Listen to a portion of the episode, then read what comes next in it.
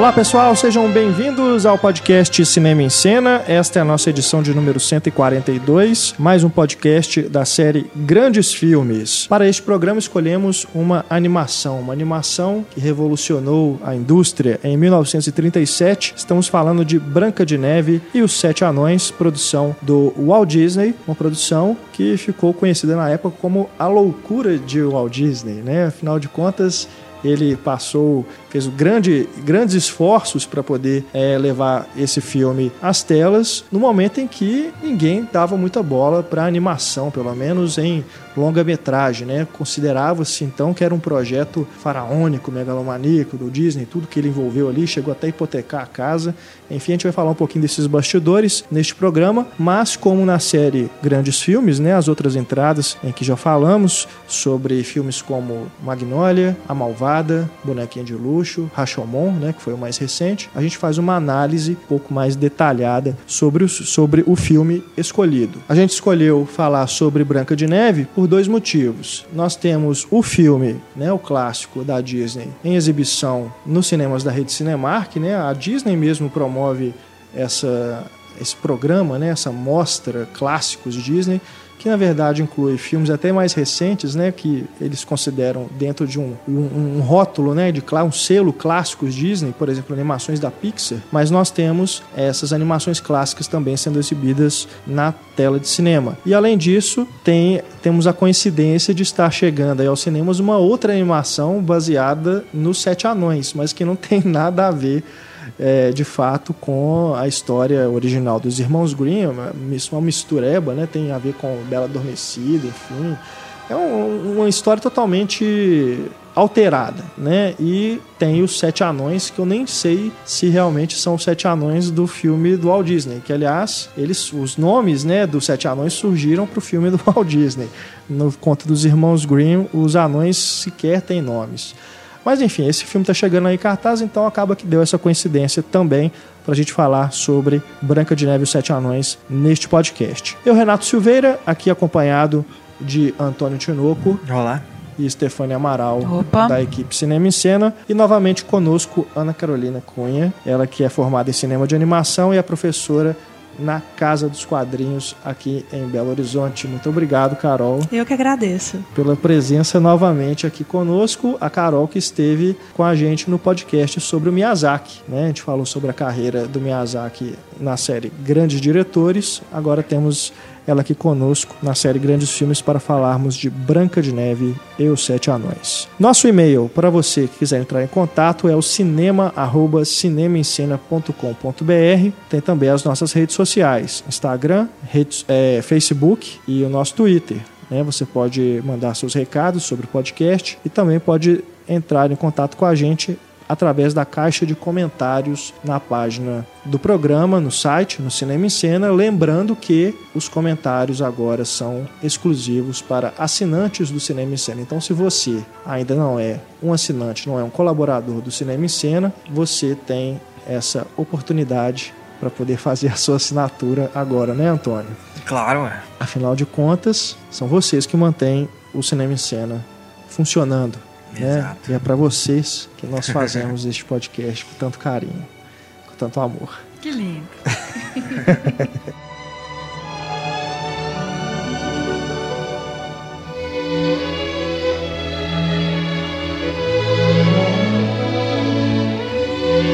Vamos lá, então, começando o nosso debate sobre Branca de Neve e os Sete Anões. Eu acho interessante primeiro a gente né, falar sobre a importância desse filme, porque hoje em dia, com tanta animação no mercado, né, ah, o cinéfilo, acredito assim, o, o público alvo né, do nosso podcast é realmente o público cinéfilo que já tem uma formação até um pouco mais avançada, então ele com certeza sabe da importância de Branca de Neve.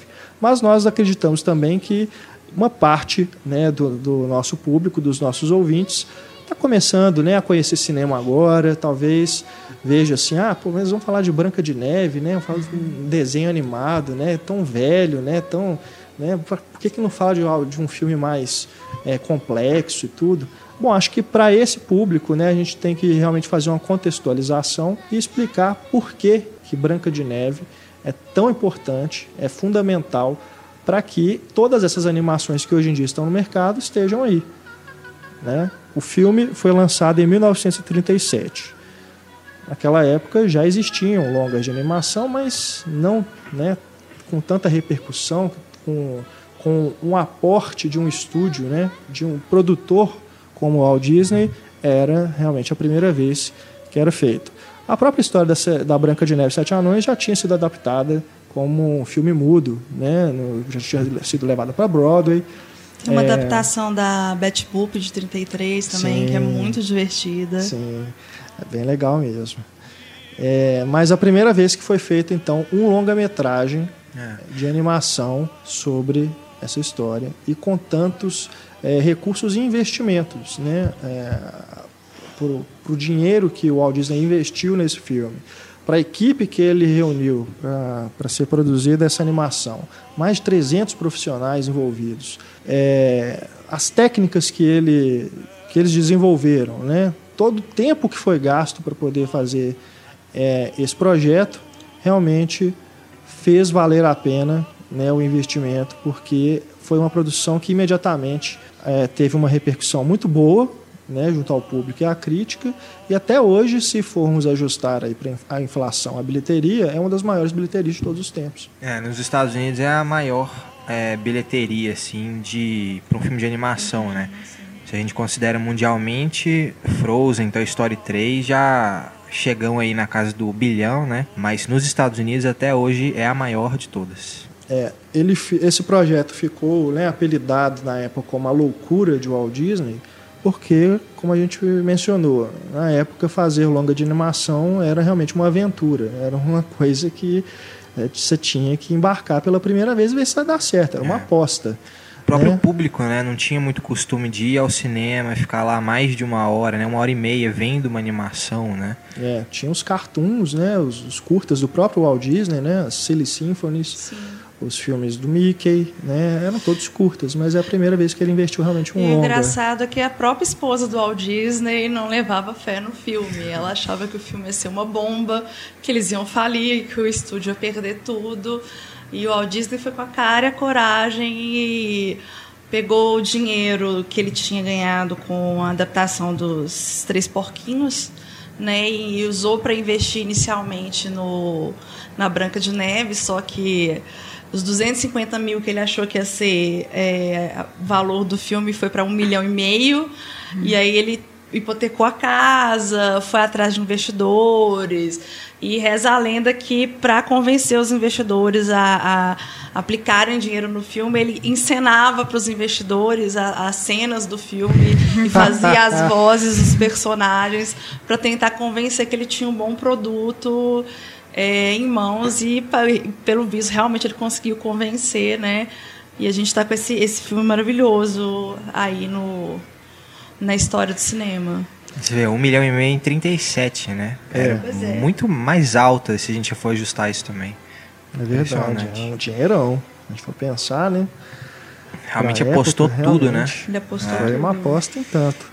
Eu, eu diria, inclusive, que a importância do Branca de Neve para animação equivale a de no tempo das diligências do John Ford para o faroeste. Porque né, a gente também falou né, sobre o Stagecoach de 39 com o John Wayne. É, ainda não era série Grandes Filmes, né, é. né, mas a gente fez um programa dedicado à análise desse filme, é, um dos, se um não me engano, no ano passado, né? É, acho que foi um dos primeiros. É, foi o primeiro desse projeto que a gente começou a bolar aqui para o podcast. E a gente falou nesse podcast que realmente na época o faroeste ele era visto como um gênero de filme B, que uhum. era produzido assim, não tinha grande público, não tinha grande investimento e tal. E o John Ford bancou, levou o pessoal lá pro pro pro Texas, né, para filmar, longe dos estúdios e tudo, filmar em locação, foi realmente uma grande um grande investimento, né, lá no Monument Valley, né, aquele lugar maravilhoso.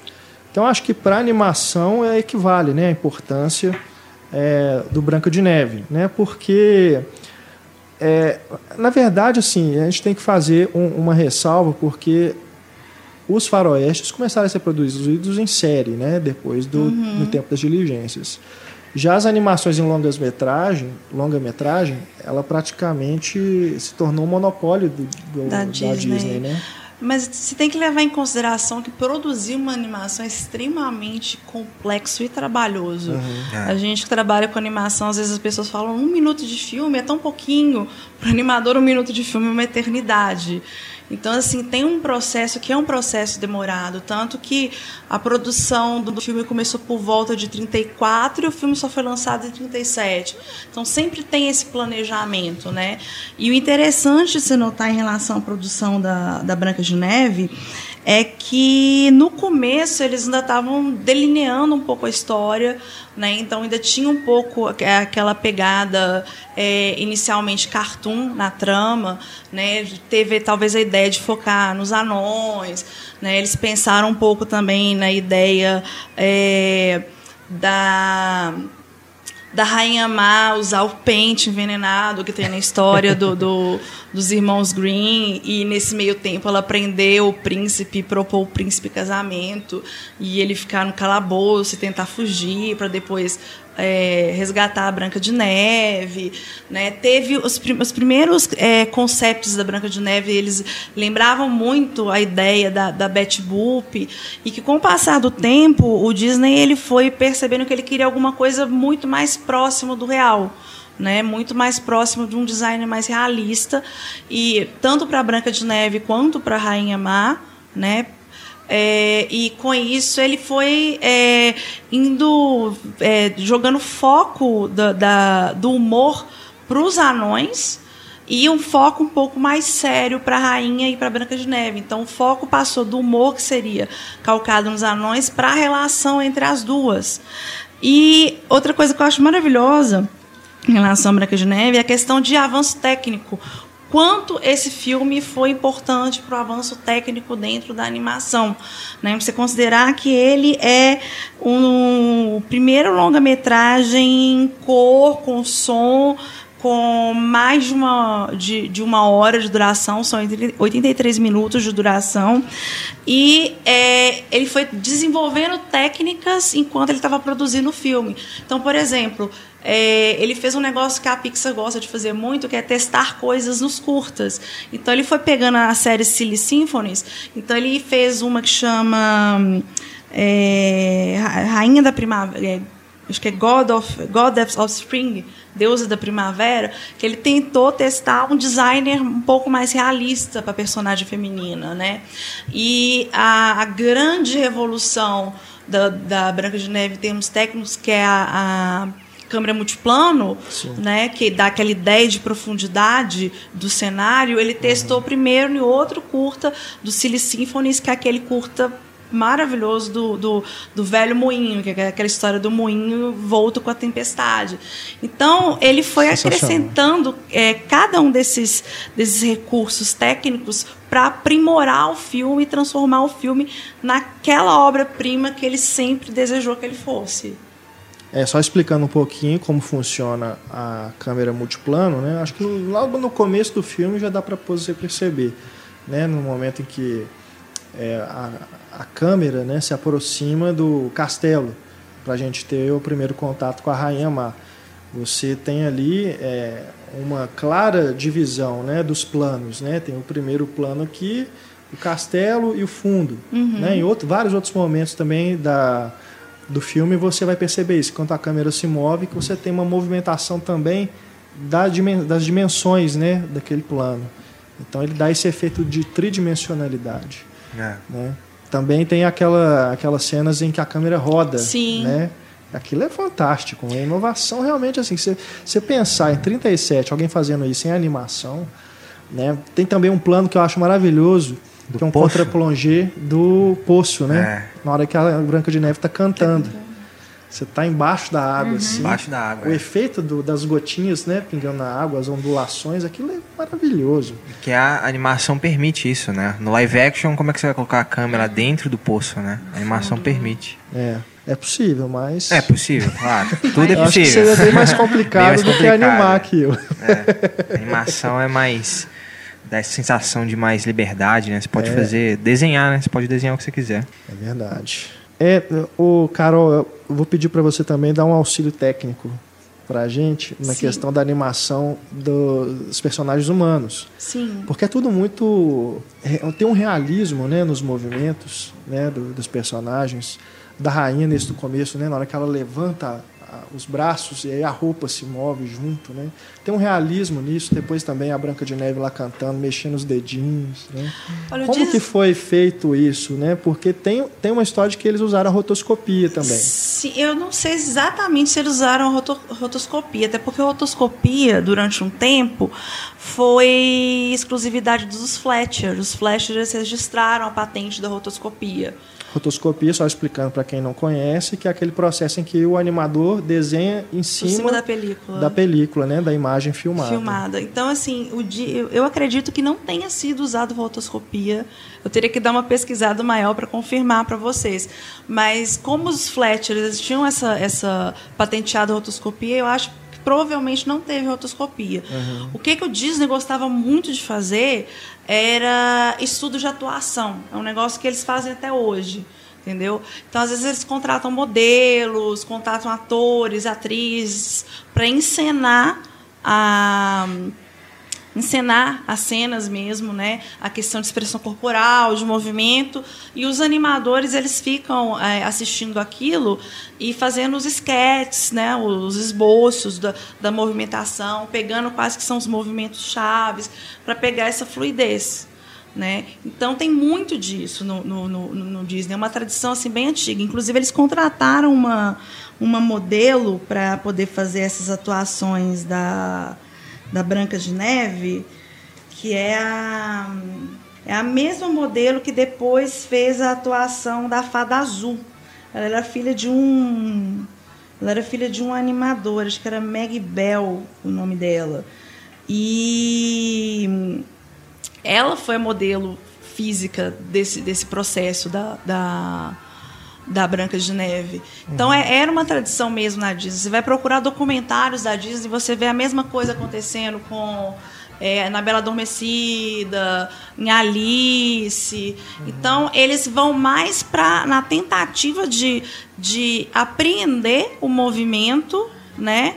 É, através da, dessa observação desses, desses, desses atores do que propriamente usar a ideia de fazer a rotoscopia mesmo. Né? Até porque é um negócio engraçado que quando você vai animar, às vezes a fluidez da animação ela surge quando você exagera um pouquinho naquilo que é um movimento natural. Entendeu? É como se você usasse um, um um cheat, né? Uma, uma truque. um truque para você dar uma maior fluidez que se você usar rotoscopia às vezes não fica tão natural. Entendi. Né? Então é, é, é o, o, o, é o que a gente fala assim, às vezes dar um passo um pouco além para depois voltar. Então, por exemplo, no caso se você vai dar um salto, às vezes você joga o corpo do personagem um pouco para trás né, um movimento de antecipação para jogar ele todo para frente e aí você ganha um movimento muito mais fluido do que simplesmente copiar fotograma por fotograma de, de uma sequência de, de, de live fotos. action. Né? É, uma sequência live action. Né? Então tem uma, umas peculiaridades típicas da animação que é exatamente para criar uma, uma fluidez visual que a simples cópia do, do, do live action, do fotograma, não permite. Também acho sensacional os animadores usando espelho, né?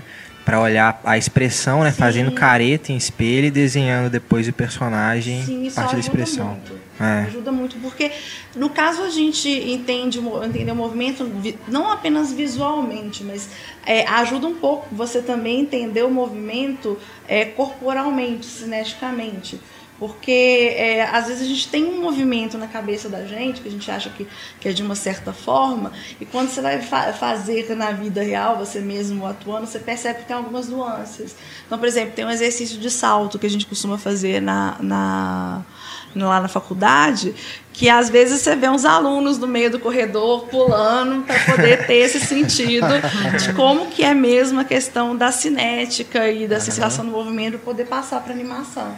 Eu acredito que com os animais o processo é parecido, né? De observação, pelo menos, do movimento sim, deles, né? Sim. Porque tem muitos sim. animais no filme. Né? O, o Richard Williams, que é um animador muito bom, que fez a cilada para Roger Rabbit e é o autor da Bíblia da animação, que é o Animator Survival Kit. Ele tem alguns vídeos dele que ele fala como que ele observa os animais andando e aí tem ele atrás de uma pomba e a pomba ela tá com uma perninha machucada e ele vai imitando a, a, a, o caminhado da pomba para poder ter o sentido desse caminhado para transformar numa animação depois. É um exercício que ele costuma fazer para ele mesmo. Então é muito interessante isso. É, porque, porque eu fico observando, por exemplo, na cena em que ela chega na casa dos anões, é, às vezes ela, ela dá um, gritinho assim e os bichinhos assustam, saem correndo, depois uhum. volta devagarzinho. E é assim mesmo, né? Sim. Com bicho é assim, né? Eles assustam primeiro, né? Com e depois menor. volta. Depois volta quietinho. E é esse tipo de sutileza que diferencia uma boa animação de uma má animação. Porque você fazer um objeto se movimentar não é tão difícil assim. O difícil é você ter essa parte de interpretação, uhum. de você ter essa nuance da, da, da reação do, do, do, personagem. Então, uma boa animação, ela, ela realmente pega o, a, o espectador nesse tipo de sutileza, que às vezes não é uma sutileza explícita ou óbvia, mas que dá uma credibilidade maior para a animação depois. Sem dúvida. Bom, falar também do, um pouquinho só é, do elenco, né? Afinal de contas, como é um filme muito musical, né? O Disney contratou duas atrizes, né? Que têm vozes é, muito marcantes, né? É, claro também, né? Os anões também na hora das, das músicas, né? Que eles cantam, tem que ter ali um, um um talento né, por trás para a coisa não ficar ruim. No caso da Branca de Neve, quem faz a voz dela na dublagem original, claro, é a Adriana Caselotti. Que eu estava lendo aqui, ela teve que assinar um contrato com a Disney que ela não poderia fazer mais nada, né? Sim. Ela ficou Eles compraram a voz quase dela, né? presa, né, num calabouço lá na Disney para não poder Mas ser parece que depois. ela meio que passou um pouquinho a perna nele, porque eu estava dando uma pesquisada também, parece que ela fez uma participação não creditada no Mágico de Oz, Ah, numa sim. música do Homem de Lata, que é aquela se eu tenho, se eu tivesse um coração, né? Aí ela, a parte do é você, Romeu, é ela que faz. Então ela meio que escapulia um pouquinho pela, pelas beiradas. Ai, É, ai, no IMDB bom. fala que ela também fez uma cantora em A Felicidade Não Se Compra, do Frank Capra. Ah, uma, uma ponta? Uma ponta, é, parece que uma ponta. Segundo o IMDB, sim. Uhum. A Rainha Má é a Lucille Laverne. Os filmes do Griffith, né? Isso. Órfãos da Tempestade, Abraham Lincoln. E diz que para ela fazer a voz da bruxa má, ela tirava a dentadura. É, Então, quando ela fazia a rainha, era com a dentadura. Quando ela Aham. fazia a, a- a- a versão velhinha, ela tirava a dentadura para poder fazer a voz. muito bom. Bom, eu não, não- acho que não, não vale a pena a gente falar aqui de todos, né? Todos os dubladores, mas essas duas realmente são as que chamam mais atenção porque são as vozes mais marcantes, né? Da Branca de Neve, principalmente porque as principais músicas estão na voz da Adriana Cancelotti.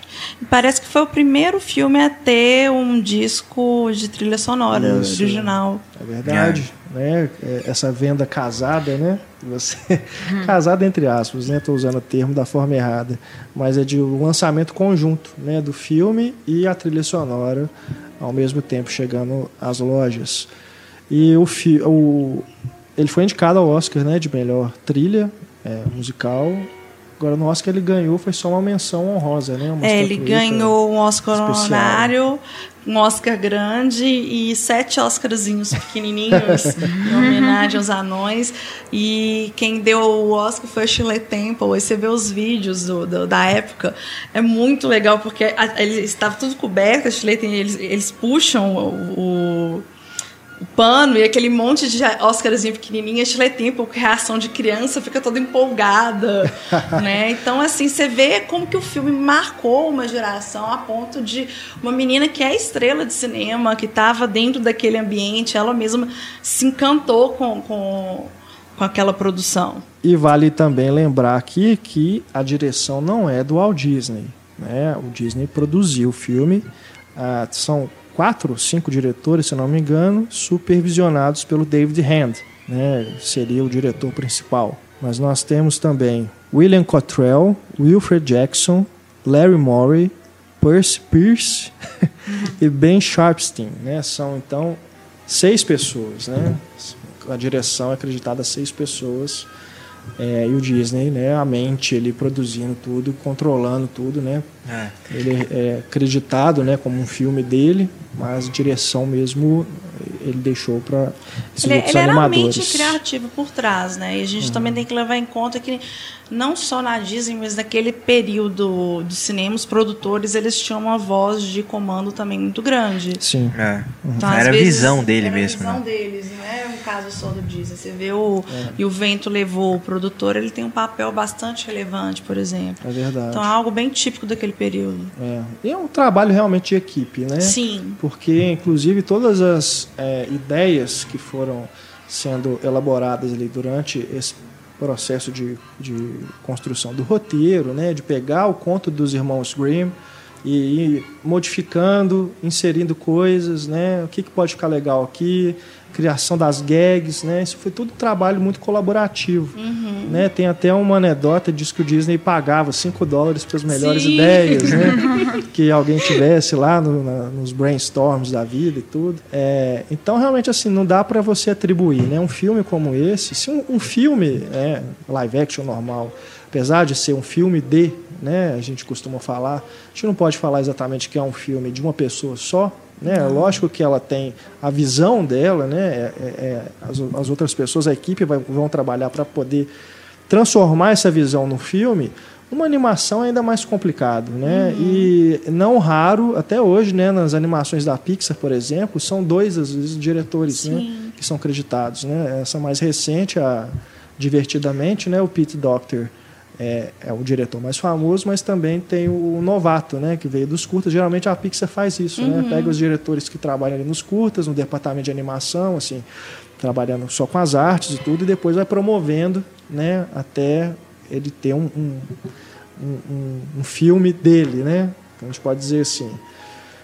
Mas não tem como, né? Realmente é um trabalho muito colaborativo e deve, eu imagino que apesar da trabalheira toda que dá, deve ser muito bom né, você está envolto nesse processo de criatividade, né? É. Deve ter sido muito legal participar de, de, da construção desse filme, né? Eu fico imaginando aquelas sequências, né, do, dos bichinhos dentro da casa dos anões, né? Depois os anões, aquelas vários momentos de, de, de, humor, né? Que eles estão ali jantando Tomando banho tudo. Ali, também é muito engraçado. É, a, a, criação disso deve ter sido muito boa, né? Sim.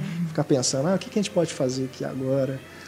com o esquilo, né? O que, que ele pode acrescentar de bacana aqui nesse ambiente dessa casa suja, né? Aquilo é muito legal.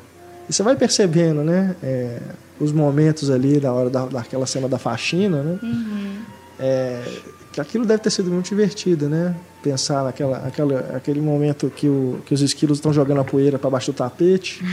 Aí ela fala, não, ratinho. tapete não. Aí joga para dentro do buraco do rato, o rato sai. Assim, não, porra, também não. né? Então esses momentos assim que são é, de humor, né? Que são, são as piadas mesmo que eles trazem, né? É incrível como a música é integrada, né? É, Nessa sequência sim, também, principalmente, sim. chamou muito minha atenção que você tem um instrumental, né? Só que toda hora é influenciado por por acontecimentos, né, dos personagens, dos é. animaizinhos lá, é, balançando o rabo no, na mesa, tirando a poeira, né? Isso integra perfeitamente nas músicas. Sim. Também na cena em que a gente conhece os anões, né, na mina. É. Uhum. É, a música está totalmente integrada com os barulhinhos, né, na picareta, né, aquele martelinho do mestre lá no, nos diamantes é, o Dunga varrendo, né, os caquinhos lá, todos os barulhinhos, né, estão encaixados com o ritmo da música. E essa questão dos animais é, é incrível que é frequente, né? Ficou, ficou uma marca registrada praticamente do estúdio. Até hoje você tem filme, todo filme vai ter uma protagonista, né? E aí um ajudante animalzinho e tal. É. Sempre vai ter um animal assim, né? E tem também a ideia de que essa cena acabou virando um pouquinho clichê. Então você vê outras animações que fazem paródias disso. Por exemplo, é, tem um episódio de Padrinhos Mágicos que a Baba Malvada do, do time ela fica boazinha e os animais vão ajudá-la, ela vira quase uma branca de neve mesmo. A própria sequência do, do Encantada, que é, é muito legal, que ela vai fazer a mesma coisa da que a Branca de Neve, mas no meio de Nova York, com ratos, baratas e pombos ajudando é ela. É fantástico. Então, assim, foi, é uma cena que acabou virando uma cena icônica do filme. E é sempre uma relação. Sempre não, né? Alguns outros, outros filmes não, mas é uma relação bem inteligente, né? Com, com os humanos, assim. Eles entendem sempre o personagem, né? E sentem também suas emoções e tal. Logo no início do Branca de Neve, a, a pombinha lá, na hora de transmitir o beijo, fica toda envergonhada, né? É. Então são. eles realmente têm uma personalidade própria, né? Não, no próprio momento em que ela vai ser atacada pelo caçador, ou ela encontra um passarinho que está longe dos pais, né? Que está desamparada ali. Você faz uma relação imediata com ela, que ela está É, sozinha verdade. ali, vai ser atacada, né? Um momento assim de medo, né? Então você pode também fazer uma relação dela com, com o bichinho, né? E- Mas depois, mais pra frente, isso é interessante observar que na hora que a gente entra no, no calabouço da rainha, os ratos são bem diferentes, né? Eles têm Ah, aqueles é, olhos é. malignos, né? Aí tem aqueles abutre, tem abutres, corvo, teia de aranha. Aí são os Livro de magia negra. de rosto. Aí são os animais Eles não têm mais a expressão boazinha lá É. outros.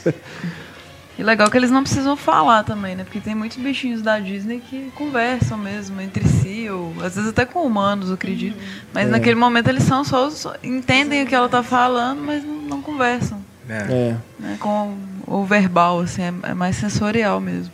é. E é- isso é muito bom de criar uma personalidade assim, própria, né? Se identifica, tem o passarinho, né? Ele você vai identificando o passarinho ao longo da narrativa, Sim. né? Tem a- uma volta, gag né? que é repetida com a tartaruga, que sempre fica abandonada, né? É. É, algo que, que vai É, repetindo. tem um passarinho que é mais empolgado pra cantar, que os outros ficam meio incomodados, assim, que ele... É, esse é, esse é o passarinho. E é uma ótima ideia do, do Disney também de ter dado personalidade para os anões, né? Algo Sim. que não existia no conto dos Green. Distintas. É, que é algo que facilita a identificação, né? Na hora você já vai identificando um a um com o nome de cada um, né? Tanto que ela ela descobre os nomes dos anões, né? Ela não é apresentada um a um, ela vai falando você é tal, você é tal, você é tal, Já né? tinha lido na cama e Já na cama percebeu a sabia. personalidade, tanto que eles são... É. E o fato deles terem personalidades diferentes é legal porque cria uma dinâmica entre eles completamente nova, porque não são anões genéricos que estão se interrelacionando. Cada um tem uma personalidade típica e um, cada um reage à personalidade do outro de forma diferente. Então isso é, bacana também, porque dá um aprofundamento nos personagens que não tinha no conto original. É verdade. E é algo que se perde em outras versões. Em outras versões da história. Por exemplo, essas duas mais recentes live action, né? Tem os anões também, mas eles primeiro são anões guerreiros, né? Do, do Branco de Neve e o Caçador. E você não tem, assim, a mesma coisa, né? As personalidades de- de- distintas, né? Nesse sentido que a Até Carol no falou. título cortou eles, ficou só o caçador. É, o mais o foco é o caçador, que né? os anões, né? E se a gente pegar o Hobbit também, que é um problema que a gente sempre discutiu aqui no podcast. Aquele monte de anões, uns cinco ali você vai, você vai guardar o nome deles porque eles têm mais destaque, né? Eles são diferentes, mas tem vários ali que não faz diferença nenhuma. Você vai Você Thorin, até esquece quem que eles são, né? É, isso aí. E é engraçado, mesmo aquela série da, ABC da ABC, né, a Once Upon a Time, você tem os Sete Anões, você tem a liberação dos personagens da Disney para a série, e são sete anões, mas só um mesmo que tem um destaque, que é o Zangado, que tem uma história de background dele, que ele apaixonou por uma fada, que no começo ele não chamava Zangado. E os outros, ou os outros seis anões são praticamente tipo os coadjuvantes do Zangado, são sidekicks do Zangado. Então, realmente, é difícil você ver alguma, alguma série que trabalha a personalidade deles distintas. Na verdade, a única que me vem à cabeça, eu não vi muitos episódios, mas é uma série animada que está passando na Disney que chama Sete As, que é a história que são exatamente os sete anões da Branca de Neve, né, com um designer completamente diferente, um design mais dos estilos dos desenhos atuais, né, uma coisa tipo estilo Gravity Falls. É, e é eles no reino ajudando a rainha, que não é a Branca de Neve, é uma outra rainha, né? E ela parece que ela está em guerra com o reino vizinho. Tem uma guerrinha de, de, de ego entre ela e o pessoal do reino vizinho, uhum. né? Então é, é, o único que eu vi até hoje que os anões têm um, um, um, destaque, até porque eles são os personagens principais da série. Entendi. É, duas, na verdade, três coisas. Essa animação que está estreando aí nos cinemas, ela se chama As Aventuras dos Sete Anões. E são só os sete anões. Os outros personagens não tem nada a ver com Branca de Neve. Inclusive também é outra rainha, outra princesa, enfim. É uma outra, uma mistureba danada. Mas não vi o filme ainda, não posso opinar assim com mais certeza sobre o que se trata, pelo menos em relação aos anões da Branca de Neve com esses anões. Às vezes é só os sete anões, mas às vezes não são os sete anões que a gente conhece do Vai ver um do filme da também, Disney. né? Os Pode sete ser. anões antes de encontrar a Branca de Neve. É, isso era outra coisa que eu ia falar, porque a Disney chegou a fazer um projeto daquela vez que elas tiveram, né, aquela moda de continuações dessas animações clássicas. Tem Bela Adormecida 2, né? Cinderela Tem 2 e 3, é, um monte 4. de coisa. tentaram fazer um prequel do, do, do, Branca de Neve, seria, se chamaria Os Anões, só com concentrado neles. Mas esse projeto depois foi cancelado pelo John Lester quando ele assumiu o departamento de animação da Disney. Graças a Deus. Para ele ter decidido isso, porque devia ser uma coisa bem, bem ruim mesmo. E a outra coisa que eu ia dizer é que não é à toa que o filme se chama Branca de Neve e os Sete Anões, né? porque realmente eles têm um papel é, fundamental ali, eles são quase protagonistas junto com a Branca de Neve. Uhum. Né? É, como a gente falou, no conto dos irmãos Green é só Branca de Neve o título. E eles nem tinham nomes. Né? Uhum. E todo o trabalho que o Disney teve com sua equipe para poder escolher os nomes também foi um processo demorado. Né? Fizeram várias ideias, vários nomes, né? Se eu não me engano, o Dunga foi o último que eles escolheram o nome. Que a, a tradução, a tradução aqui no Brasil é estranha, né? Todos os outros têm nomes, né, de, do que eles representam, né, de, das atitudes, características deles. Mas Dunga, o que, que é Dunga? Isso é um nome popular, assim. Né? Pode ser, mas no inglês é Dopey, é. né? Que tem a ver com aquele hum. jeitão dele, meio lesadão mesmo, né? Dunga. é. E eu, eu, eu, eu, percebo nele também, eu não, não encontrei nenhuma referência escrita né, sobre isso, mas visualmente me lembra cinema mudo, né? Chaplin, né? Nele, porque ele é o único que não fala. E tem várias cenas ali, daquele momento que ele engole um negócio, fica sabonete, um sabonete Sabão, né? É fica soltando bolha, aquele momento do, da hora da fila dos beijos, né? Que, que ele, ele volta, volta. Tem uma animação muito, uma animação muito física ali, né? Uma é. fisicalidade muito presente ali uhum. que eu acho que vem do cinema mudo mesmo, né? Lembrei muito também daquele do ator que eu não tô me lembrando o nome, mas está no Cantando na Chuva. O aquele também que é bem tem um humor bem físico, né? Tem a, aquela clássica cena dele cantando e pulando no sofá e tal. Donald O'Connor. Exato. Donald O'Connor. Humor bem físico também. É verdade. E assim como Once Upon a Time, o... acho que o Zangado tem uma importância grande né, na animação aqui também, né? Porque ele é o, o anão, assim, diferente dos outros, é. né? Todos ali abraçam a ideia da, da Branca de Neve, mas ele fica mais de fora, assim. É engraçado ver como que a personalidade dele também vai mudando, né? Vai se alterando. É. Se bobear, Once Upon a Time deve ter se baseado nessa característica é da animação, né? Parando para pensar. Porque dá para você ter uma ideia assim que ele teve uma história não muito é, feliz com alguma mulher no passado, uhum. né? Porque ele sempre fala, né? Ah, as mulheres, não sei o quê. É, no né? Não dá para confiar, ele... elas são ardilosas. Cheio de artimanhas. No Oceano Time ele precisou abandonar o amor dele para uma fada. Ah, talvez hum, seja aí isso. o trauma. É. Resgatou o trauma. Mas depois ele, ele não consegue resistir, né? Uhum. Aos encantos da Branca de Neve, né? Tem uma hora que ele até sorri, assim, depois é. ele despista e bate a cabeça, droga, a vida continua ruim. Então, se você perceber, ele é praticamente o líder dos anões, porque o mestre, apesar de aparentar ser o mais velho, né? É, ele é meio gago, né? Ele uhum. se embaralha, tem hora assim, e é o zangado que coloca ele no, no jeito de novo, né? No comando de novo. Então ele, ele é tipo o cara que está ali para assim, ó, se as coisas fugirem do controle, eu coloco nos trilhos de novo. É.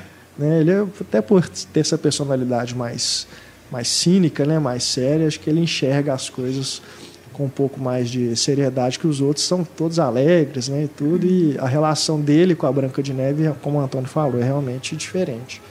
Na, tem, inclusive a hora que eles vão trabalhar, que ela tá fazendo as tortas, né, a única que a gente vê é, é que ela coloca o nome dele ela em cima. Ela quer conquistar ele, é o desafio é. dela. Ela reza pedindo. Ela reza. É. Zangado gostar de mim. então, mais legal isso é difícil na vida, tem que aprender é. com ele. Agora tem uma coisa também, né, um, um tema que se levanta nas várias discussões que surgem dessas animações do, do Walt Disney, que é uma questão de que teria uma misoginia ali, de que a Branca de Neve fica em casa trabalhando, lavando, passando, lavando roupa, comida. lavando louça, enquanto os anões vão trabalhar, os homens saem para trabalhar. É, 1937, é gente, é outro pois é. contexto é. sócio-histórico. Né? E se, ah, os Estados Unidos é ainda não tinha entrado na Segunda Guerra Mundial, ainda não teve aquele período breve de das mulheres estarem indo trabalhar enquanto os homens estão na guerra. Você ainda não tem um, um ícone feminino forte igual a Mulher Maravilha, né? Claro que depois dos anos 50 eles deram uma recuada e voltou a um sistema mais conservador, mas é uma questão, é uma questão só, acho que só histórica mesmo. Né? É... É, é... é, muito coisa típica do período da época. A gente, a gente tem que parar de olhar para trás como se fosse hoje em dia. É. é. Mas é, é também positivo ver o tanto que a Disney mudou, né? Claro. O trajeto representação feminina, né? Se a gente pega aí Frozen, até essa ideia Valente. também. Valente. Mulan, o Mulan, Mulan pra mim é sim. é maravilhoso. Mulan, é. Pocahontas também. O, essa ideia da mulher depender de um homem também, ela foi alterando, né? O Enrolados, né? Enrolados, Nossa, é. Enrolados é maravilhoso. Eu adoro o final, quando o Finn fala que é, depois de muitos e muitos e muitos pedidos, finalmente ela, a Rapunzel, aceitou casar com ele. Então não era o contrário, ele implorando para casar Sim. com ela, era ela, é, é, não era ela implorando para casar com ele, era ele implorando para casar com ela. É. Né? Então você tem realmente uma modificação tudo é reflexo do, do momento histórico. Não adianta é. a, gente, a gente querer interpretar com o, o viés, com o olhar de hoje em dia. É. Né? Então, assim, realmente, eu acho que a Disney ela melhorou em vários aspectos né, em relação à, à representatividade feminina. Eu acho que em algumas coisas ela poderia melhorar mais. Né? Eu acho que tem alguns desenhos que passam na televisão que tem uma representação feminina melhor por exemplo, pelo Hora de Aventura, eu acho a representação das princesas de Hora de Aventura fantásticas. Por exemplo, você tem a, a, Jujuba, que é uma princesa que é cientista, que é um papel que, em teoria, é tipicamente masculino.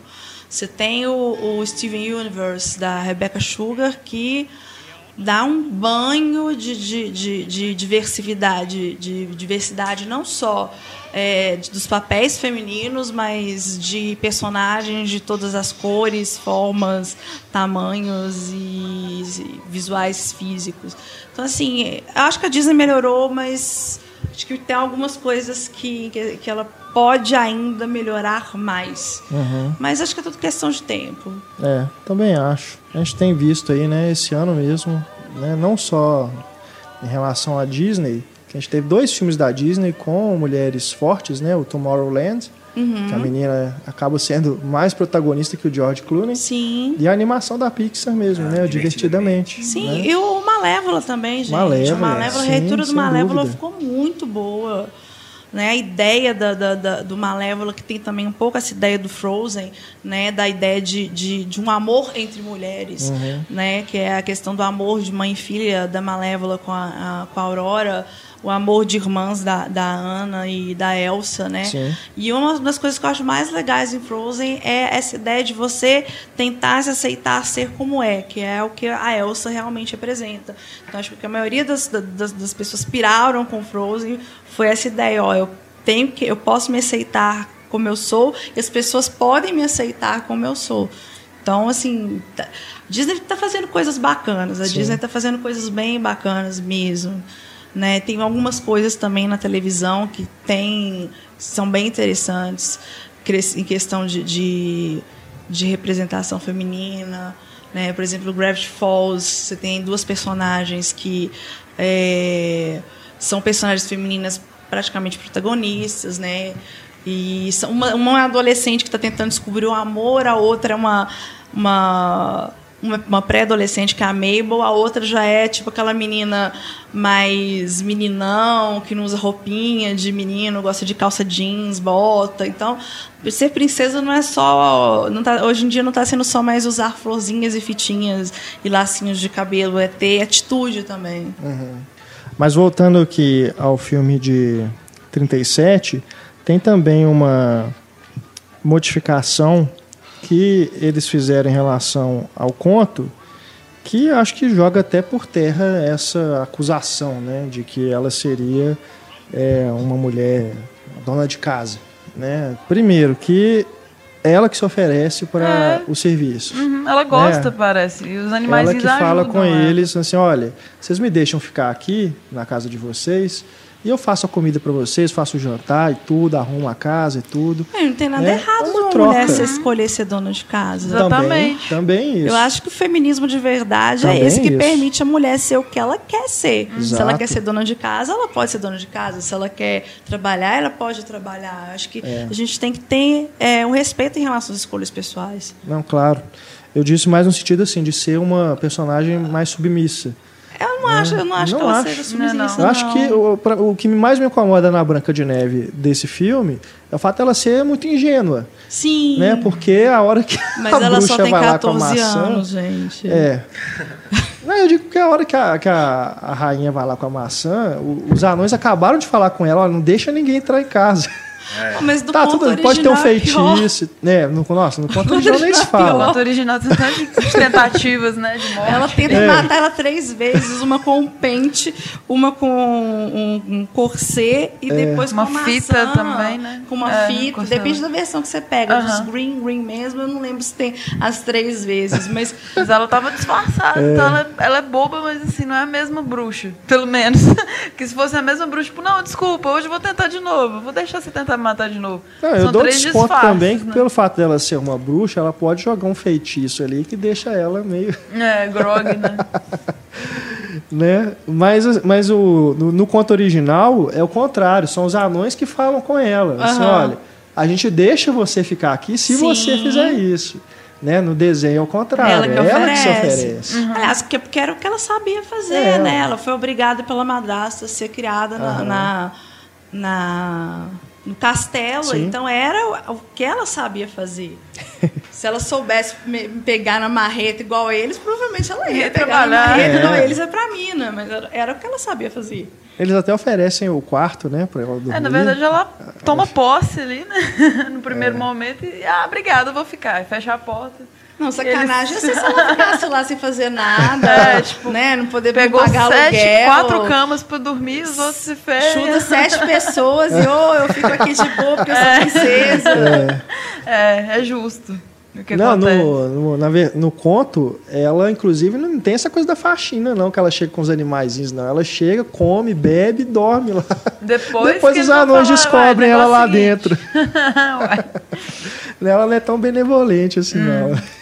No conto, né? E tem uma coisa que eu gosto muito no filme, que não tem no conto, que é a mesma coisa que acontece no, no- na Bela Adormecida, e na Bela Adormecida acho que desenvolve até um pouquinho mais, é que ela conhece o príncipe antes Sim. dele beijar ela e acordar ela. Então tem essa coisa deles se conhecerem antes, terem um... um Uma fera ali, né? um- é, uma, uma Olá. paquerinha antes de. Então não tem aquela coisa, tipo, é um príncipe randômico que chegou e papo, um beijo. Necrófilo, né? Tipo, ela tá morta, eu vou lá eu dar um lá beijo e beijo. nela. Não, ele, tipo, não, eu vi ela, eu gostei dela, eu quero dar um beijo de despedida. Mas acho que no conto também ela desengasga com a maçã É. quando ela É, tá no... tem, tem a Não é o beijo bem que acorda. Tem umas versões que é o beijo, tem, eu não lembro se é do Green, ela, na hora dele levantar, ela a maçã desentala.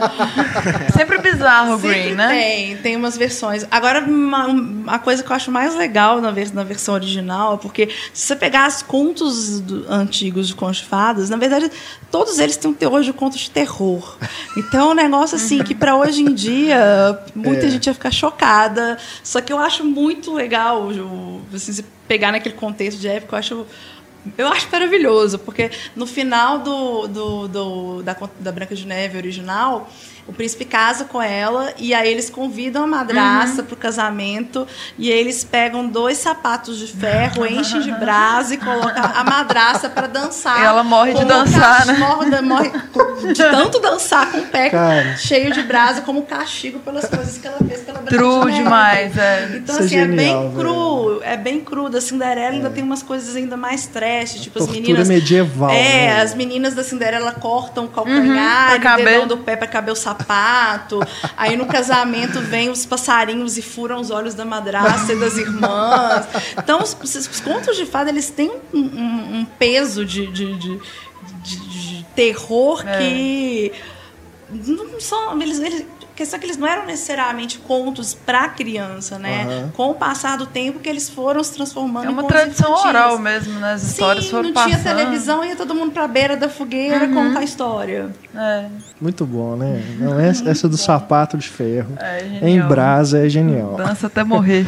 Mas a sequência que a bruxa morre, ela é muito sombria. Sim, ela é muito né? sombria. Aquilo ali, o olhar dos abutres, né? Que eles acompanham Raio, ela né? na hora que ela sai lá do castelo, né? Já prevendo assim, ó, vamos junto que tem coisa, coisa podre aí no ar pra gente aproveitar. E aí eles continuam acompanhando ela aquele tempo todo.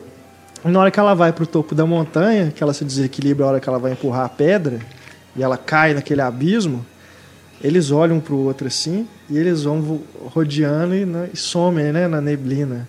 Aquilo assim, tem um Sinistro. clima, né? Uma atmosfera assim pesada, nossa. É A parte que a pesado. Branca de Neve tá pesado. fugindo na floresta também. Também é bem bem Sim, sombria, né? Sim. As árvores ganham É. faces, né? E os cipós e galhos viram É. mãos e tal. Tem uns troncos que viram crocodilos, Crocodilos, né? é. Viram uma coisa selvagem Sim. mesmo ali, né? Mas acaba que é muito medo dela também, porque depois os olhinhos, Sim. os mesmos olhinhos são os bichinhos. Então ela tava. Isso é muito é, legal. É uma, uma sequência todo, totalmente subjetiva, que você tá Sim. vendo do ponto de vista de- dela. E tem inclusive planos subjetivos, Sim. né? Na hora É. que tá rodando, né? Que vem aquelas imagens distorcidas assim pra câmera, é o plano subjetivo dela, Pois né? é. Na hora que ela, antes dela desmaiar.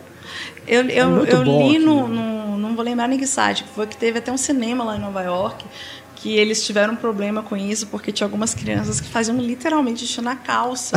Nossa, medo de algumas Oi, cenas. tadinho. E aí, tipo, tiveram que encapar as coisas pra não estragar. Então, assim, pra. pra não sei se os meninos hoje em dia teriam tanto medo, os meninos um pouco mais velhos. Mas acho que mesmo para menino pequenininho, né, dependendo da idade, tem umas cenas lá que realmente são bem, bem fortes. Eu não sei como é que eu reagi, porque inclusive Branca de Neve foi o primeiro filme que eu vi no cinema, contei pro pessoal aqui antes. Sou velha, né? De 37. Mas é porque passou. passou nos anos 90, no início dos anos 90. Você é a rainha má, você fez um. É, tipo. Você tomou uma poção pra Tô só aparentando aqui ser mais jovem, mas eu vi o filme do cinema e tal, ok? Mas eu vi, tipo, nos anos 90, assim. Eu lembro muito dos É, anões. Na minha cabeça era né? só os anões que. E agora tão, vão passar de novo, né? Então muitas crianças também provavelmente vai ser o primeiro filme delas. Cara, não, essa sequência é engraçado que essa sequência da fuga dela na, no bosque, na minha memória da infância, ela era muito maior. Depois, quando eu revi o filme em Blu-ray, né, quando ele foi lançado, já tem uns 3, 4 anos, eu vi assim, gente, mas isso é muito rápido. E ela- Traumatizou na e ela- época, então. Não, e quando acaba, ela já levanta e já vai com os bichinhos lá pra casa dos sete anões, né? Pra mim tinha um intervalo ali. Sei. Acho que me marcou muito, né, na, na infância. Foi e maior. aquela sequência, assim, era um- como se fosse um bloco, né? Separado, assim. Mas é uma cena, né? Tudo muito rápido. Se você for é, temporizar ali, né? É muito rápido. Outra coisa, Mas é muito marcante, não tem como. Aquilo ali é, é muito, muito bem feito. outra muito coisa bem, bem sombria também é, é a, a parte que a rainha mata lá no castelo, né? E aí ela passa por uma, tipo uma, uma prisão mesmo, né? Um, um calabouço lá. E aí tem um tipo um esqueleto É. assim, né? No chão, só esqueleto Tentando pegar tentando pegar água. um pote É. de água, né? Tipo assim, É verdade. de tortura máxima aquilo ali. E ainda pergunta se tá com sede, chuta o negócio no esqueleto. Pai é demais. Humor negro total. é, total. É. Ai, ai. Aliás, para a concepção dessa, dessa, desse cenário, é, eu tava lendo que o Disney recomendou para o pessoal ver filmes do expressionismo alemão, né? O Nosferatu, o Aham. Dr. Caligari, enfim. Foram inspirações que ele trouxe mesmo, né, do terror, para poder construir essas A sequências. transformação dela é muito boa. Nossa, É fantástico, aquilo é muito bom. Até ela se olhando no copo, poção, assim, tipo, né? ela vendo ela espelhada no copo, assim, muito bonito o desenho. É. A maçã também que você mergulha no líquido aí ela forma também tipo uma É, caveira, caveira. né? Uhum, nossa, é lindo aqui. Não, e de novo, a hora que ela sai para ir até a casa dos sete anões, aquilo tem um realismo também, né, da neblina. A hora que ela sobe no barco, cara, é muito incrível aquilo, que o barco ele dá uma cambaleada assim, que é como acontece mesmo, né? É, na água assim, depois ela passando no meio do mato assim, né? O- as folhas assim se movimentando atrás dela. É tudo muito, né, busca um realismo, mas ao mesmo tempo é algo que o Disney falava, que para você é, fazer coisas é, fantásticas, né, baseadas no real, você tem que conhecer o real. E aí Sim. vem desse estudo, né, que eles faziam, é entender realmente como funciona a física, né, a- o, o movimento todo ali, para poder você poder passar essa verossimilhança, né, Sim. da fantasia depois para o público. É muito, muito bem feito, cara, é impressionante. É realmente muito impressionante. É algo que se tornou marca, né, das animações Sim. do estúdio. Que eu lembro que até bem depois, né? Quando eu lembro quando a gente foi ver o Rei Leão, né? Lá nos anos 90, aquilo ainda impressionava justamente por isso, né? Eu lembro dos meus pais falando, nossa, mas parece tão real, né? Aquilo. E realmente, cara, é- é- se tornou realmente uma marca, né? Do, da, uma- uma padrão de qualidade, né? Das animações da Disney. E é, é- é isso, é esse monopólio, né? Que a gente falou é, mais cedo, é porque realmente é um investimento muito grande que você tem que fazer para chegar nesse ponto, né, Carol? Sim. E o, acho que Muito só grande. depois, quando veio o CGI, né, as animações computadorizadas, é que a coisa democratizou um pouco mais, porque aí acho que eh, demanda, talvez, eu posso estar sendo até, tá falando bobagem aqui, mas acho que pelo menos barateia o custo da produção de um filme de animação. É, é, porque depois veio DreamWorks, a Fox, né, Blue Sky, enfim.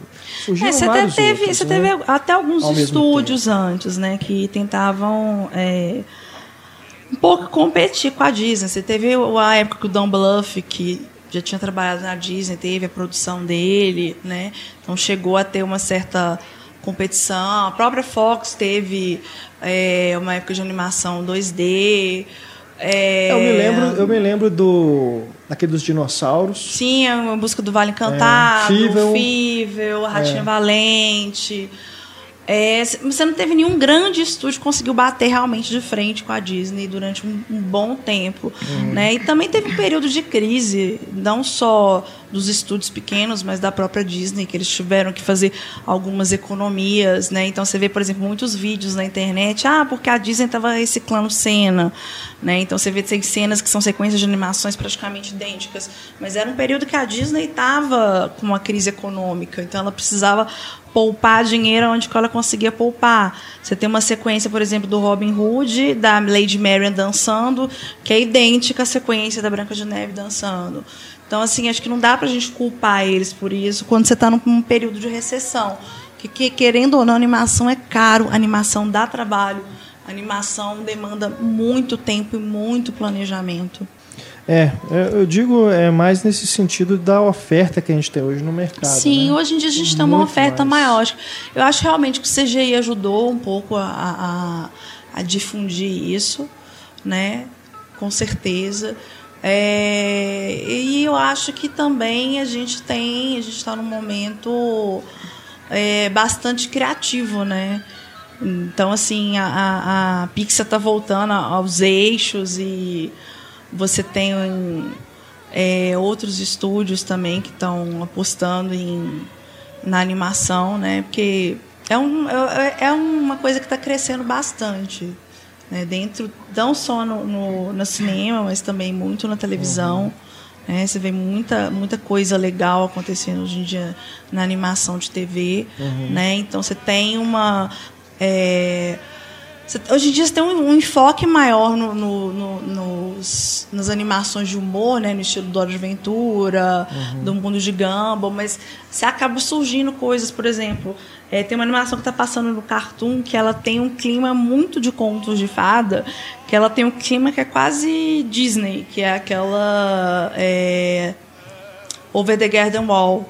Né? Então você tem a possibilidade de você estar tá trabalhando com algumas coisas um pouco mais variadas. Uhum. Então acho que é um, um bom, está sendo um bom momento para para animação. E tem um monte de animações que não são tão conhecidas, mas que tecnicamente são maravilhosas. Por exemplo, The Song of the Sea, que uhum. concorreu ao Oscar, né? Você tem uma produção de animação na, na, na Europa que não é tão conhecida é, comercialmente, mas que tem uma qualidade técnica fantástica. E aqui no Brasil também. Com certeza, a né? animação aqui no Brasil, você vê coisas maravilhosas. Você vê que tem o Menino Mundo, tem o História de Amor e Fúria. Não à toa, dois vencedores do festival. Sim. Na Annecy, né? É, tem aquele que eu, que eu esqueci o nome dele, que é baseado numa peça do, é, da Esbórnia. Até que a Esborna nos separe. eu não consegui ver de jeito nenhum essa animação. Você tem, Tô louca você pra tem uma, uma, uma, produção de animação aqui no Brasil muito boa. A gente está num momento que a animação no Brasil está crescendo, só que você não vê um crescimento é, nas salas de cinema. Né? Uhum. Ainda tem um certo preconceito. O pessoal Sim. fala, ah, animação brasileira. Mas eu acho que isso aí já é um outro problema, é uma outra questão, uma questão de distribuição também, é uma questão do tipo é, você tem muito blockbuster é, ocupando muitas salas, então acho que não, não diz respeito apenas à animação brasileira, diz respeito a outras é, a outros fatores. Mas na televisão, você tem um núcleo de animação crescendo aqui no, no, no, Brasil, principalmente lá no Rio de Janeiro. Então, você tem várias séries animadas sendo produzidas. Você tem o, o, o Irmão do Jorel, que é sucesso no Cartoon Network. O Historietas Assombradas também, que é maravilhoso, que também está passando no Cartoon. Você tem no Discovery o Show da Luna, o Peixonauta. É, você tem a série do Sítio Capão Amarelo, que é fantástica. Então, você está tendo um, um, boom de produção de séries nacionais, e você tem filmes nacionais. É, é, mais a questão de das pessoas começarem a perceber que a gente tem uma, uma qualidade de profissionais tão boa quanto profissionais que estão no mercado internacional. É, voltando ao filme, eu gosto bastante de um plano que tem os anões andando assim, a gente não, não tá vendo eles, e aí a gente vê as sombras deles hum. projetados no paredão. Sim. Parece que são gigantes, né? E a gente vê depois eles andando. Acho sensacional aquilo. Não, tem e... também, se eu não me engano, é no mesmo momento, a hora que eles estão voltando da mina, antes de eles conhecerem a Branca de Neve é, sim. É, né? Nesse né? momento e acho que depois também no outro. Na perseguição, eu acho. Nessa cena que eles. Nessa sequência, né? Que eles estão voltando pela primeira vez, tem, uma, tem uma, um plano que você vê que assim é, é. Eu acho que ao mesmo tempo é um desafio que os animadores se propuseram né, a, a cumprir. E também uma, tem uma forma de, de mostrar, né? Assim, olha como é que a gente conseguiu fazer isso. Que é a hora que eles estão passando e tem uma cachoeira em primeiro plano que eles animam até a hora que eles passam. Não, não basta ter animação só da água caindo, eles têm que passar os anões por trás da água, e aí você observa né, eles passando, cada um ali por trás do, da água caindo, né? É. Daqueles, daquelas gotas né, e tudo, aquele, aquele fluxo de água. E é muito legal você observar que o Dunga fica por último, ele vai passando devagarzinho, assim, e você observa direitinho a, a, a variação, né? O reflexo dele por trás da água. Então você vê que é uma coisa assim, que é um desafio, né? Que o animador se propõe. Assim, oh, como é que a gente vai fazer isso? Né? E ao mesmo tempo, olha como é que a gente é bom. Olha como é que ficou foda isso. como é que a gente é bom né? nessa técnica, né? Aquilo é muito legal. Outra coisa que eu gosto também é a Branca de Neve ela chega na, na, casa e acha que é uma casa de sete crianças, né? Sete uhum. crianças órfãs e tal. E é interessante como ela, mesmo depois de descobrir que não são, na verdade são anões, né? Ela os trata os anões como crianças, né? Ela é bem maternal nesse é sentido. Né? Fica claro na cena da, das mãos, né? Que ela tá checando se a mão de cada um tá suja ou tá limpa para deixar almoçar, jantar ou não, né? Uhum. E aí quando ela vê que tá, a mão de todo mundo tá suja, não, ela fala só vai almoçar se lavar a mão, né? Uhum.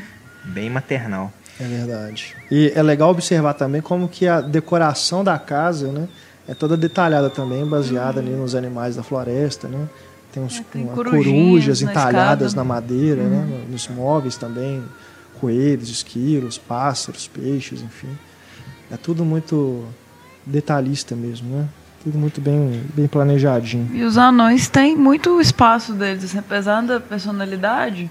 é, Você estava falando que o Zangar talvez fosse o líder, mas todos têm muito espaço. Tipo, toda hora eles Sim, mostram sim. detalhezinhos deles mesmos. assim. Então É não tem, verdade. não, não primam um por outro, assim. É Tem dividido, né? É. E aquilo também, né? Talvez nesse projeto cancelado aí dos anões fosse ser explicada a origem deles. Mas a gente não, fica claro, mas a gente pode imaginar várias coisas. Eles podem, na verdade, ser órfãos mesmo. Né? E foram deixados ali sozinhos na floresta e cresceram, né? envelheceram ali juntos, um cuidando do outro. Né? Tem essa coisa do zangado, né? dele ter tido aí um relacionamento que não deu certo. Fica para sua imaginação. Né? E é, é bem engraçado, melhor. assim. você para pra pensar de todos eles, o Zangada que tem uma atitude mais adulta mesmo. É. É como se ele se colocasse como. Antes da Branca de Neve chegar, ele se colocasse como o cara que tem que cuidar dos outros. Aham. E talvez um pouco da raiva inicial dele é que ela também se colocou no papel para cuidar dos É outros verdade. É anões. verdade. O que será que eles fazem com tantos diamantes? É diamante tamanho de melão, né? Incrível Deve isso. negociar ali com o reino, né? Com, com os reinos ali das redondezas. É. que tem o cofre, né? Eles fecham o negócio lá, tem todo o cuidado. E né, aí, eu, e aí o Dunga fecha com cuidado, né? E de- aí vai levando a chave, ele não, aí deixa a chave na porta, assim. Ai, ai. É muito bom. Mas isso, é- isso é que é bacana, né? Você ter essa sensação de que tem uma história prévia ali, Uhum. sem eles te darem as informações. né? A própria história Você da Branca de Neve mesmo já começa É, muito bem... solto, é. assim, sem o pai, sem a mãe, não, você É. não sabe o que aconteceu Não com ela, ela tá nada. sozinha. É. Né? Perdida mesmo ali e, e não, não conta se. No, no Malévolo tem uma introdução muito boa, né, disso. Uhum. que Sim. aconteceu, mas nesse filme fica é bem reduzido mesmo, é bem simplificado pra virar um clássico. O final também é bem História. simplificado, eu achei, tipo... No sentido meio de um pouco corrido também, né? É. Ela... Depois ela desmaia, aí tem... Aparece até um texto na tela explicando o que aconteceu, né? Falando que o príncipe chegou lá e tal. Aí tem um, um plano muito bonito também dos anões em volta da cama chorando, né? E aí uma vela Nossa, é também, a cera escorrendo, né? Como se estivesse chorando também. Muito fúnebre. É, no, no conto original tem mais informações, né? Que tem, mostra que a Branca de Neve, a mãe dela morreu, né? E o pai arrumou a madrasta e tudo. É, então, assim, as informações elas existem, né? Mas eu acho bom quando um filme ele deixa essas coisas subtendidas, né? Deixa para sua imaginação.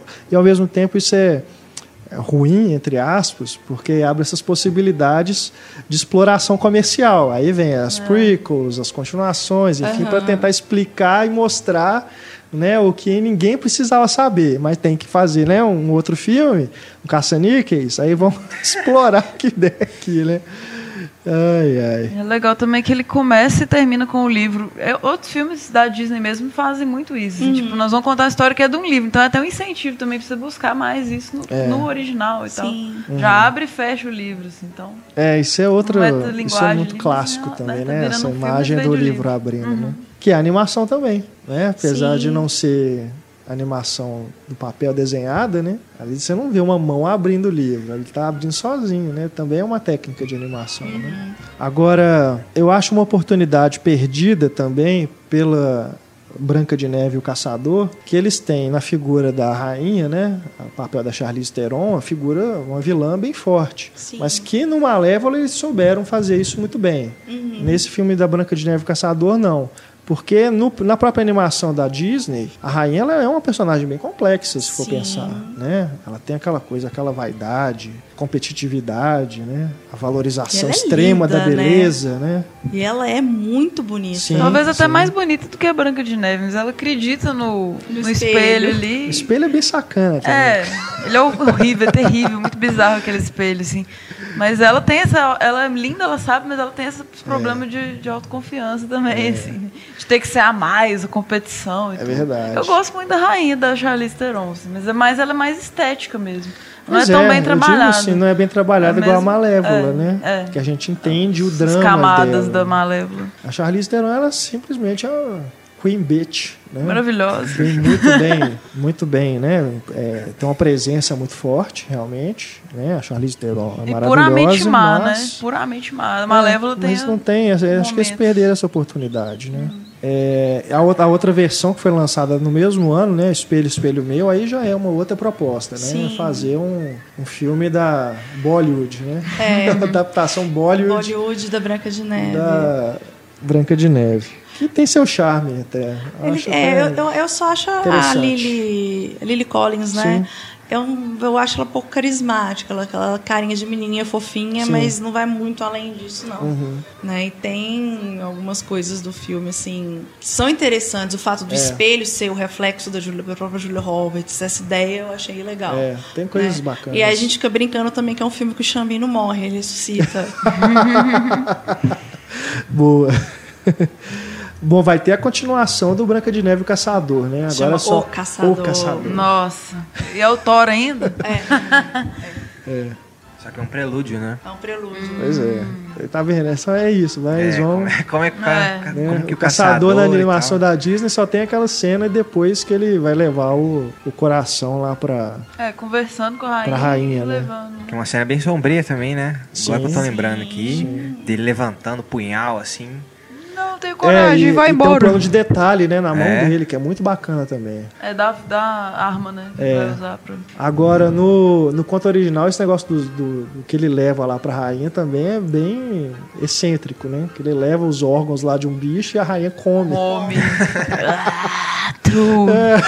Achando que tá comendo a garotinha e tá comendo um Ah, É, bicho. é, é conto de terror, É, gente. é trash. É muito trash. Ai, ai, ai. E a maçã como símbolo sexual? Alguém pensa nessa linha? Talvez remonta. que é de não. É, acho Não. que pode ter O alguma pecado versão isso ser Adão explorado Eva, dessa é forma, bem mas acho que pura, na bem, animação bem virginal e tal. não. É, e ela até que come E com a ela é- intenção. ela é punida quando ela come a maçã, né? Porque até a, a É, bruxa oferece e fala pra ela, faz um desejo. Ela, ah, o desejo. Ela pensa no príncipe, assim. É Entendeu? verdade. Então, de É, repente, é, é, o pecado. Do ser. Ela tava. Nossa senhora. Não, ela tava com fome então. Mas ela tava mal intencionada. Acho que ela- quando ela mordeu foi bem Evo mesmo. Assim. Foi bem tipo, vou, vou querer o pecado aqui. Eu acho que tem um pouquinho disso sim. É, Eu nunca tinha pensado desse ponto de vista, não. E acaba que a maçã leva ela ao príncipe. Sim. É, o é. que acaba É, atraindo. Ela é punida, mas aí o príncipe resgata realmente ela. O príncipe, inclusive, que só aparece no Ah, o começo e no príncipe final. é bobão demais. Mas eu vi também que eles tiveram bem, bastante dificuldade de animar o príncipe, né? Foi bem, ele tinha um papel maior numas É, É, tinha versões aquilo que a Carol anteriores. falou, né? É. Dele ser um pretendente da Mas rainha também. animar príncipe era difícil. É complicado, Tinha um, um é. Desenhista, que eu não vou lembrar o nome dele, que era o cara que era especialista em fazer animação de príncipe na Disney. que doido. Animar príncipe não era uma coisa fácil, porque como ele tem, ele tem um aspecto mais realista, não dá pra você brincar muito com, com animação, não dá pra você fazer um- um- um- umas brincadeirinhas na hora de animar. Então é uma coisa um pouco mais Sisudo, talvez. Né? Sisudo, exatamente. Então tinha o cara que era o, O animador de príncipe. Tipo, por isso que doido. ele aparece pouco também. É. É verdade. Mas é até legal isso também. O poder é maior dela. Assim, ele tem a participação ali, nos pontinhos do príncipe. Branca de Neve é o foco. E os anões, claro, ainda bem. É, eu- igual eu falei, ainda tá melhor que no conto original. Não é um príncipe randômico que aparece lá e beija ela. Aham. Tem um, cria um laço entre os dois. Agora, essa, essa onda da Disney tá relançando os clássicos versão live action. Não tem nenhuma previsão pra Branca de Neve, Branca não, de né? Neve? É, que eu tenho notícia, não. Mas acho que até por causa do Branca de Neve Caçador, né? Mas É, o Branca de Neve já tá Caçador era da saturadaço. Disney? Não, né? não. Se não me engano, é da Universal. Da Universal. Mas talvez eles tenham pensado até nisso, né? Tipo, ah, é muito recente e tal. É. Talvez fique. Vão, vão fazer um live action do. Príncipe Encantado, né? Ah, é? É. Que, Mas assim, do príncipe da Branca de Neve? Não, do Príncipe O príncipe. Encantado. O é. príncipe. O príncipe, igual no que Shrek. aparece em Branca de Neve, Cinderela e tal. Ah, é? Vai ser o mesmo príncipe. Olha que garanhão, É. ele pega todos os princesas. Não, não, não sei. É o príncipe. é o príncipe. Príncipe é, geralzão. é, Porque Poucas no, nos quadrinhos, uma série de quadrinhos que é muito boa, que chama Fábulas, não sei se vocês Hum, conhecem, Fables. é, o príncipe encantado é o mesmo. Então ele casou com a Branca de Neve, depois casou com a Bela Adormecida, depois casou com a Cinderela, e de vez em quando as três reúnem pra falar mal dele. Muito bom. É, a gente vai ter aí, é, tem, tem Peter Pan, né? Pinóquio, Bela, Bela e a Fera. Fera. Dumbo do Tim Burton. Dumbo, cara. Dumbo live action. Que Dumbo que- live que é action. Live action. Live Do action. Tim Live Burton action. ainda. Pinóquio do Paul Thomas Anderson. Aí já, Sério? Nossa, isso é doido. Aí já, já me interessa um Capaz pouco de mais. Tava bizarro. tendo rolando uns, bula- uns boatos, talvez Mulan também, eles Mulan, é. Vai ter Mulan. Malévola 2 já tá encaminhado. Malévola 2, meu Malévola Deus. É, eles não perdem tempo, né? Que puder extrair e espremer até a última gotinha. Sininho. Sininho. Live action Sininho. Nossa. A Bela e a Fera. É, a gente falou, Com a, né? é, com a Emma Emma Watson. Emma Watson. Teve Emma aquele Watson. A Bela Fera com o... É, teve um recente, né? Com o Vincent Cassel. É. E a... Que eu gostei A muito esteticamente, Leia Seydoux. maravilhoso. É lindo. Bobo, mas é lindo. Não, ela é muito Ficou bonita. Do Christopher Gunston. Ficou muito bom. Que é um diretor que vai mais pro lado do terror também. Mas não nesse filme. É, esse filme tá mais clichêzão. Tem umas imagens mais fortes, Uhum. né? Mas não é exatamente um- uma versão Teve a aterrorizante. Cinderela agora também, a gente falou Sim, recente. Cinderela, Blanchett. né? Da Disney, esse Da realmente Disney. da É. Disney mesmo. Tem um clipe do Rammstein também, que, o, que a banda, eles são os sete anões e tem uma, Ah, é? uma Branca de Neve maravilhosa. Aí eu estou estudando um cine clipado, se vocês tiverem dicas de mais clipes com contos de Contos fada. de fadas? Ah, é, A gente bacana. manda pra você. Vocês mandam lá nos comentários que a gente É, coloca. isso é legal. Você fez esse um é recente, bom. né? De eh, clipes animados. Clipes animados, por causa Que ficou de, muito legal. de divertidamente, né? É. Aí tem que ter, pelo menos esse do Rammstein assim, vai estar no cine clipado. Esse É. mais dicas. Boa. Bom, Branca de Neve e os Sete Anões, que, se eu não me engano, ele está fora de catálogo, o Blu-ray, porque a Disney tem o, o sistema de moratória, né? Uhum. Eles lançam, aí depois fica cinco anos, se eu não me engano, até ser relançado. E aí acabou nas lojas, acabou mesmo. Você vai ter que esperar o relançamento para poder comprar. Essa última versão, a primeira versão em Blu-ray que saiu, maravilhosa, né? Você vê o filme restaurado em alta definição, fica ainda mais bonito. Né, aquelas as cores né, do, do- do- dos cenários e tudo é tudo muito é, é muito encantador realmente parece que você está vendo um, são pinturas né É, tem, É. tem cenas ali que pintura. parece aquarela né uma coisa assim bem não é, é muito bonito eu não, não- não consigo nem Pictórico. É Gastei agora. exprimir né me expressar direito porque realmente é um filme muito bonito e já que está passando no cinema né É uma chance boa é de uma ver. chance boa de ver isso no, na maior tela possível. Né? Não percam a chance. Se não me engano, são sessões de matinê, né? é parte de um projeto mesmo da Disney. Então, né? leve filho, sobrinho, afilhado, neto, o que for, vá sozinho mesmo. Né? Aproveita essa chance que vale a pena. É isso, vamos chegando ao final do nosso podcast de número 142. Falamos sobre Branca de Neve e Sete Anões na série Grandes Filmes. Em breve anunciaremos quais serão né, os próximos temas dessa série, para você que quiser ver o filme antes e acompanhar podcast já sabendo, né? A gente não, não- não costuma guardar nada de spoiler, porque são filmes realmente muito famosos e tudo. De qualquer forma, quem quiser assistir com antecedência, né, é uma boa, por isso que a gente divulga. Depois a gente fala aí quais serão os próximos dessa série e também da série Grandes Diretores. Antônio e Stefânia, muito obrigado Valeu. pela participação. Carol, valeu demais. Eu que agradeço, muito bom estar aqui de novo. E eu agradeço também a Casa dos Quadrinhos por ter cedido a Carol aqui no seu horário né, de trabalho lá. Fala, aliás, aproveitando, né? Fala um pouquinho do que, que o pessoal encontra lá na Casa dos Quadrinhos. o pessoal Bom, que tá aqui em Belo é, Horizonte, bom que apesar é um espaço fantástico, genial. Eu acho, assim, é fundamental ter isso aqui em Belo Horizonte. É um lugar muito bacana mesmo. Bom, apesar do nome ser Casa dos Quadrinhos, a gente é uma escola de artes, né? Então a gente trabalha tanto com a parte de desenho tradicional mesmo, pintura manual, pintura digital, 3D, é, técnicas de animação, escultura e modelagem. Então é, é uma casa que tem uma, uma quantidade ampla de, de, de de, é, de oportunidades para quem quer trabalhar na área de arte, né? A gente tem um curso técnico profissionalizante, que é o- onde eu estou dou aula em algumas disciplinas. Né? O meu foco principal é narrativa visual, então trabalho com roteiro, trabalho com a ideia de criação de personagem, trabalho com criação de páginas de quadrinho, criação de storyboard. Né? Então é, é, é um, um, lugar que não é só um lugar de aprendizagem, é um lugar de produção. Então você tem muita gente que está é, tá produzindo hoje em dia quadrinho, animação, tanto no mercado nacional quanto internacional, que passou lá pela casa, né? Então, é o pessoal que tem uma experiência grande, né? Você tem, por exemplo, o Vitor Cafage, que trabalha para o é, fez especial com Maurício Laços, de Souza, né? Laços e vai ser agora Lições, é. né? Você tem o Felipe Dili, que é um professor nosso que o curto dele está no Animamundi, na mostra do Animamundi. Então é um lugar assim que é um lugar também de acolhimento, né? É um lugar que é, a gente gosta de receber as pessoas de braço, as, braços abertos, incentivar as pessoas a correrem bastante atrás daquilo que elas querem, né? Uhum.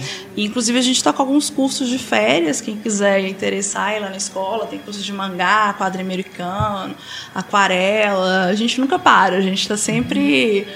querendo gente nova lá, uhum. porque tem muita gente talentosa escondida por aí, só não sabe ainda o quão talentosa é, porque tem muita gente que surpreende lá. Não, é, é sensacional. Eu sou muito fã.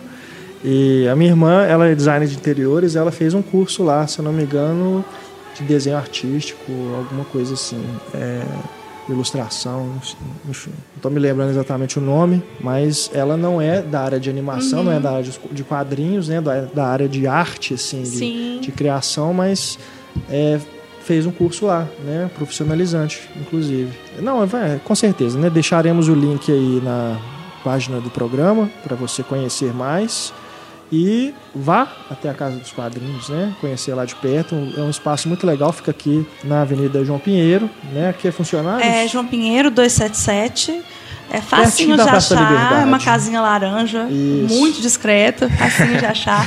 e a gente sempre tem disposição lá, então a gente sempre tem sim, trabalhos de, de alunos, de ex-alunos, então a gente tem uma, uma parte da, da da escola, que é um centro cultural aberto à visitação. Então, mesmo se você é, achar que não nasceu para isso, mas quiser conhecer a escola, vale a pena. Vale demais. Mais uma vez, obrigado, Carol, e esperamos poder contar com você mais, mais vezes aqui no podcast. Não necessariamente para falar de animação, uhum. né? Que eu sei que você é grande fã de cinema, já trabalhou com o Carlos, né? Com o Heitor, né? Uhum. Que o pessoal, os ouvintes do podcast conhecem tão bem no Saudoso A Galáxia. Né? Você tem um blog também, mas tem, parece mas tá um que tá paradinho. Parado porque eu me enrolei um pouco com a faculdade. Normal, eu sei como que é.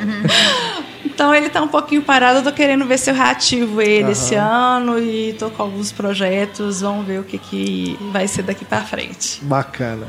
E claro, agradeço a você pela audiência de sempre. Fique ligado no, na, nas nossas próximas edições, nas redes sociais. Instagram. Instagram, Facebook, Twitter. Enfim, torne-se assinante do Cinema e Cena. Isso.